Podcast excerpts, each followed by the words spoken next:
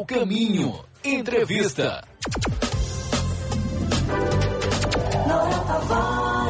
Ouvinte Sociedade, mais uma vez e é com muito prazer, a gente conversa com doutora Mônica Veloso, engenheira civil, especialista em transporte pela Universidade de Brasília e consultora da Federação dos Detrans do Brasil. Doutora, um forte abraço, boa noite, tudo bem?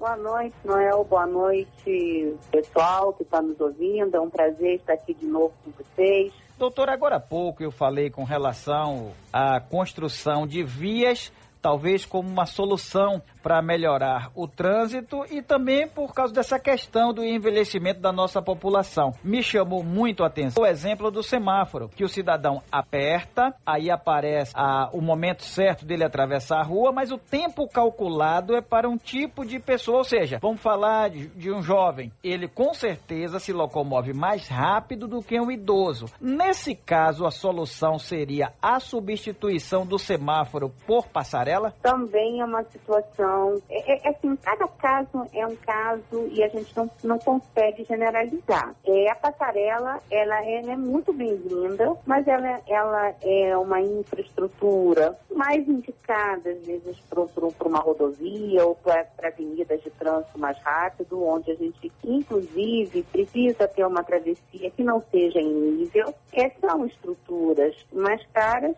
e a, e a, passarela carrega um outro problema com ela. É que a passarela tem escada ou rampas íngremes. Então, às vezes, também é um problema para a pessoa mais idosa. Então, assim, às vezes a passarela não resolve o problema. Então, é, é muito provavelmente, a depender da situação, a solução seria, de fato, aumentar esse tempo de travessia. Mas tudo isso tem que ser estudado, porque a gente está falando sobre capacidade de via. E essa capacidade da via, o que essa via suporta, ela tem relação muito forte com essa geometria da via, ou seja, o número de, de pistas, a largura dessas faixas, mas também com o tipo de condutor, o comportamento do condutor influencia muito nesse fluxo de tráfego. Isso já vem sendo estudado há, há muitos anos, então a gente sabe que uma via, vou te dar um outro exemplo bem concreto, uma via com muitos caminhões e com muitos ônibus, e a gente que anda nas ruas sabemos, são ruas de mais difícil fluxo de tráfego. O trânsito fica mais, mais lento, ele fica mais difícil. Porque a presença de, de veículos pesados em trânsito, ele causa essa turbulência. Não é à toa, é de fato, é, é, ele tem uma composição muito importante nessa fluidez. É, mas também o comportamento de quem dirige também tem um impacto grande. Então, quando a gente calcula raios de curva ou tempos semafóricos, não necessariamente somente de pedestre, mas semáforos veiculares mesmo, ou quando a gente é, constrói é, baias para ônibus ou não, é, todos esses aspectos influenciam. Então, você tem toda a razão quando você questiona sobre a, a presença de pessoas mais idosas que comprovadamente, por estudos, têm uma, uma conduta muito mais segura, inclusive, no trânsito, mas que são mais, mais o, idoso, ele, ele dirige mais devagar. E eu estou te falando isso porque a minha tese de doutorado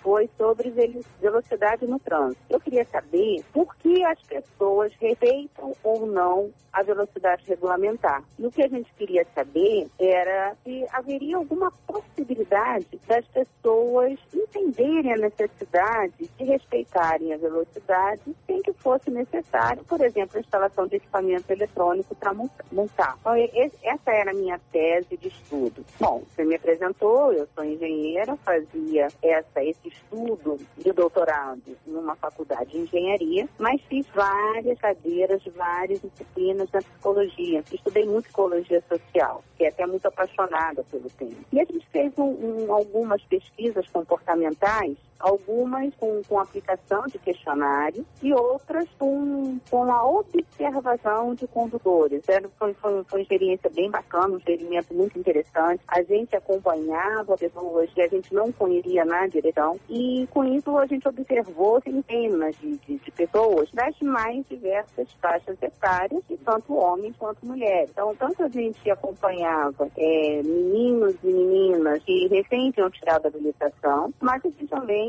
foi observar comportamento de idosos e dentro da nossa amostra a gente acompanhou pessoas com mais de 80 anos, inclusive. E o resultado da pesquisa é, é que as pessoas com mais idade, elas dirigem com mais cuidado, elas dirigem mais devagar, elas são mais atenciosas, respeitosas, inclusive em relação à velocidade. Isso a gente tem números, inclusive, para provar. É, o tempo de habilitação também mostrou ser um aliado. Talvez porque essas duas variáveis até se correlacionem em determinado ponto, né? Doutora Mônica Veloso, mais uma vez, muito obrigado e boa noite. Obrigada a você. Tchau. Tchau.